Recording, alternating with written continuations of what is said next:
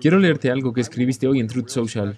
Voy a nombrar a un verdadero abogado especial para ir tras el presidente más corrupto de la historia de los Estados Unidos, Joe Biden, y toda la familia del crimen Biden.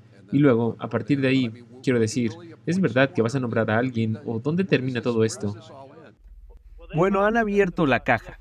Mira, Bill Barr es un cobarde y un débil, y no quiso hacer nada con esto. Sin embargo, en muchos sentidos, un montón de gente, incluyéndome a mí, dijimos, está bien, Entiendo que no quieras procesar a presidentes en ejercicio, vicepresidentes y todas las demás cosas. Así que hice por entenderlo, aunque tampoco me lo creí exactamente. Pero ahora han abierto la caja de Pandora y ahora estamos en una posición en la que podemos hablar de y ver la corrupción de la familia Biden, de los millones y millones de dólares que les envían desde China y otros tantos lugares. Lo de Burisma es una vergüenza. Echa un vistazo al dinero que les entra desde Ucrania y aunque sea tanto dinero, nadie hace nada al respecto. Bueno, nosotros vamos a hacerlo. Y ahora podemos hacerlo porque la caja ya se ha abierto. La caja de Pandora se ha abierto de par en par. Así que puedo hacerlo y la gente va a decir, ahora lo entiendo todo. Indicaba el galardonado escritor y presentador Howie Carr que cuando fue presidente de los Estados Unidos, de alguna manera, quiso seguir las pautas que le marcó su entonces fiscal general, aunque no las entendiera suficientemente bien. Es decir, no metió las narices en los asuntos de los demás presidentes ni vicepresidentes. No obstante, ahora que se ha convertido en el primer expresidente de los Estados Unidos que acusan oficialmente de violar la ley federal, ha anunciado que ha recogido el guante de la administración Biden, así que romperá la ley no escrita y si retoma el cargo de presidente de Estados Unidos en 2024, como pronostican las encuestas, planea nombrar a un abogado especial. Este se dedicaría en cuerpo y alma a investigar los crímenes del actual presidente Biden y de su familia. Hola, gente libre. Bienvenidos a En Primera Plana. Y ahora, entremos en materia.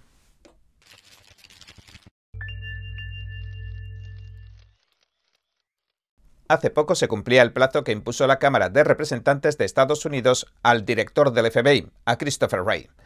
La Cámara lo amenazó con acusarlo de desacato si no entregaba toda la documentación que le había hecho llegar un denunciante y que reveló uno de los presuntos megacasos de soborno en el que se verían implicados tanto el actual presidente Biden como su hijo, Hunter. Ray ha cumplido a medias ya que no ha llegado a entregar 17 grabaciones de voz cruciales.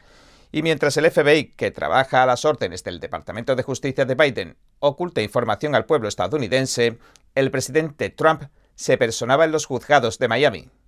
Hoy, a las 3 de la tarde, prestaba declaración por la acusación tan publicitada en los medios de los documentos con marcas de confidencialidad que almacenaba en una de las dependencias de su residencia en Mar-a-Lago, Florida, y que está fuertemente custodiada y vigilada, según dijo el expresidente. Horas antes, el jefe del establishment republicano de la Cámara, Kevin McCarthy, le advertía de lo irregular de esta situación a una reportera de la CNN le aseguraba que a los estadounidenses les preocupa y mucho que exista un doble rasero jurídico y que se estén instrumentalizando los brazos del gobierno para atenazar a Donald Trump, el favorito republicano para las elecciones de 2024. Y puso como ejemplo de sus preocupaciones al exdirector del FBI, Andrew McCabe, un siniestro personaje que empezó a trabajar para la CNN después de que lo despidieran de su cargo por filtrar documentos confidenciales y en la CNN a día de hoy emite opiniones negativas sobre el expresidente Trump junto a James Clapper, el director de inteligencia nacional de Obama, que renunció tras mentirle al Congreso. El presidente republicano de la Cámara también dijo lo siguiente. Así que tu cadena contrata a Clapper, que literalmente le mintió al pueblo americano. Es uno de esos 51 individuos que mantuvieron sesiones informativas, las cuales usaron para políticamente decirle al pueblo americano que el portátil era fruto de una colusión con Rusia, a pesar de que sabían que toda esta información apuntaba a la administración de Biden. ¿Están listos para deshacerse de esas personas de su cadena? Porque me preocupa, como responsable político, que se instrumentalice el gobierno y ahora se están instrumentalizando las cadenas, porque eso está mal. Así que vamos a hacer uso de todo nuestro poder para asegurarnos de que el sistema legal de Estados Unidos se vuelva a colocar las lentes y trate a la gente con justicia.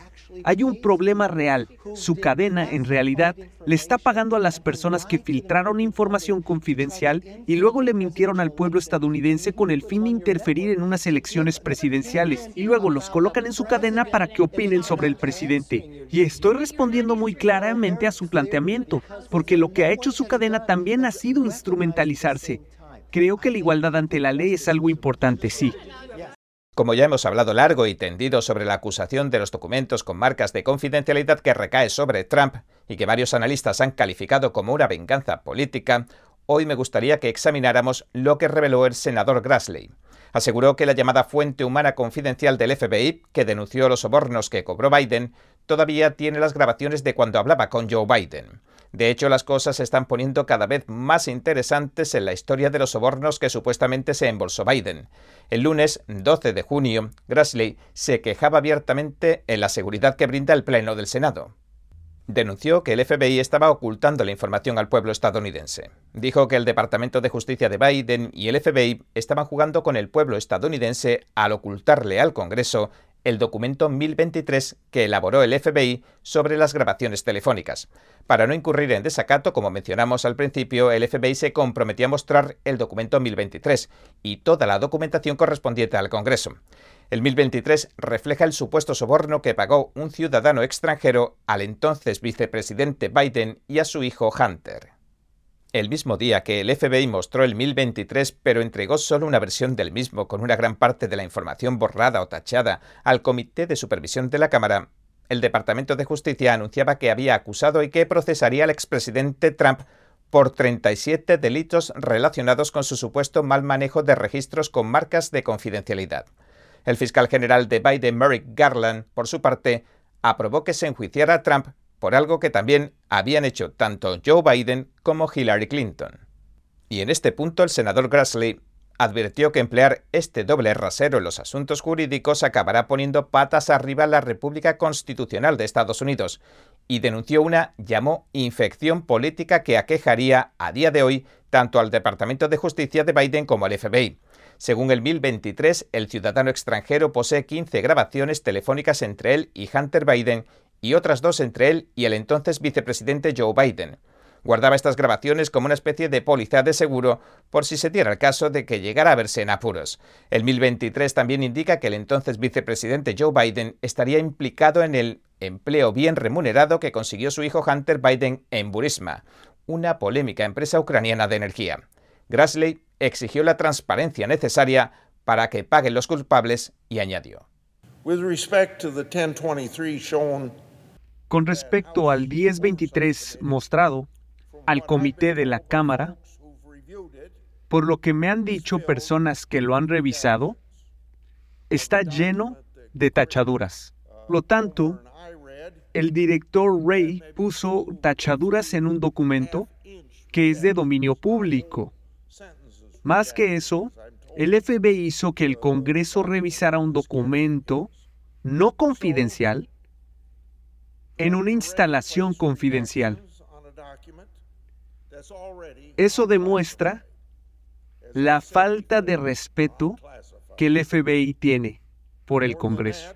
En una ocasión anterior, en el hemiciclo del Senado, pregunté a mis colegas senadores qué tiene de raro que se haga público un documento no confidencial. Cuando el 18 de mayo de este año se filtró al New York Times un documento confidencial e incluso el nombre de una fuente humana confidencial. Así que estamos en una situación extraña. Un documento confidencial puede filtrarse al New York Times, pero un documento no confidencial no puede hacerse público a 300 millones de estadounidenses. En consecuencia, el Congreso sigue careciendo de una imagen completa de lo que realmente dice ese documento. Por eso es importante que el documento se haga público sin tachaduras innecesarias para que lo vea el pueblo estadounidense. Grassley también señaló que el abogado especial Jack Smith ha usado una grabación para acusar al expresidente Trump. Entonces, la pregunta es obvia. ¿Qué está haciendo el fiscal federal Weiss con respecto a estas supuestas grabaciones de Joe y Hunter Biden que aparentemente serían relevantes para lo que parece ser un soborno de alto riesgo para la nación? Otro dato a tener en cuenta es que la fuente humana confidencial se grabó hablando con Joe y Hunter Biden y luego se lo dijo al FBI, pero en julio de 2020, es decir, el FBI habría ocultado el documento con el fin de proteger a Joe Biden y manipular los resultados electorales desde entonces, desde 2020. Y ahora hablemos un poco sobre la acusación contra Trump, los 37 cargos que el expresidente ya ha calificado como ridículos y sin fundamento. Trump afirma que sencillamente se trata de una batalla jurídica por asuntos políticos que han lanzado en su contra. En primer lugar, los archivos nacionales y el Departamento de Justicia de Biden no pidieron que se devolvieran documentos confidenciales. Lo que solicitaron de Trump es que devolviera documentos que contenían marcas de confidencialidad. Se trata de dos cosas bien distintas. La mayoría de los documentos que contienen marcas de confidencialidad no son confidenciales, mientras que la mayoría de los documentos confidenciales contienen marcas de confidencialidad. Es más, uno de los documentos que ha empleado el abogado especial Jack Smith en su acusación contra Trump no contenía marca alguna. Por otra parte, el Departamento de Justicia siempre se ha negado a dar una descripción de los documentos confidenciales que dice haber recuperado por motivos de seguridad nacional. En resumidas cuentas, se trata de marear la perdiz, mientras juegan con el lenguaje y la distracción, cuando la Cámara le preguntó a los portavoces de la Administración Nacional de Archivos y Registros, o NARA, por qué creían que Trump no les devolvió los documentos, o todos los documentos, respondieron que sabían de la existencia de una carta a Trump del presidente saliente Obama y de la correspondencia que Trump mantuvo con el líder supremo de Corea del Norte, Obama le dijo que la amenaza número uno en política exterior nuclear era Corea del Norte y se lo dejó escrito. Y a esta carta se acoge el abogado especial Jack Smith en su acusación contra Trump en materia de secretos de defensa nacional y cuestiones de seguridad nuclear. Y por otra parte también se acoge a la correspondencia que mantuvieron Trump y el líder Kim Jong-un cuando firmaron la tregua nuclear entre Estados Unidos y Corea del Norte. En resumidas cuentas, parece que la causa de todo este alboroto se deba a que el expresidente Trump no entregó a los archivos nacionales cartas personales que le escribieron el presidente Obama y el líder norcoreano. Pero ¿por qué razón tendría el expresidente Trump que entregar estas cartas personales a nadie? ¿Acaso son propiedad del gobierno? Y lo del líder Kim era de dominio público, pero ¿quién sabía que Obama le escribió una carta de bienvenida a Trump en la que hacía referencia a una amenaza nuclear y que podían usar en su contra? Por otro lado, la verdad es que cuanto más estudia la acusación de Trump, menos se sostiene. Así que vamos a dejar aquí nuestro episodio de hoy. Gracias por sintonizarnos. Si le gusta nuestro programa, por favor, no olvide darle a me gusta, suscribirse y compartir este vídeo con sus amigos y su familia, porque todo el mundo merece conocer los hechos. Una vez más, gracias por ver en primera plana. Nos vemos mañana. Cada minuto que pasa, el mundo está cambiando vertiginosamente. NTD Noticias le trae información objetiva, veraz y sin agendas ocultas. Infórmese de los acontecimientos que impactan a Estados Unidos, Latinoamérica y el mundo, con los mejores análisis de expertos e informes especiales. NTD Noticias, periodismo independiente con los temas más relevantes que muchos medios no se atreven a reportar. Síganos en Epoch TV y el canal NTD en español, en Newmaker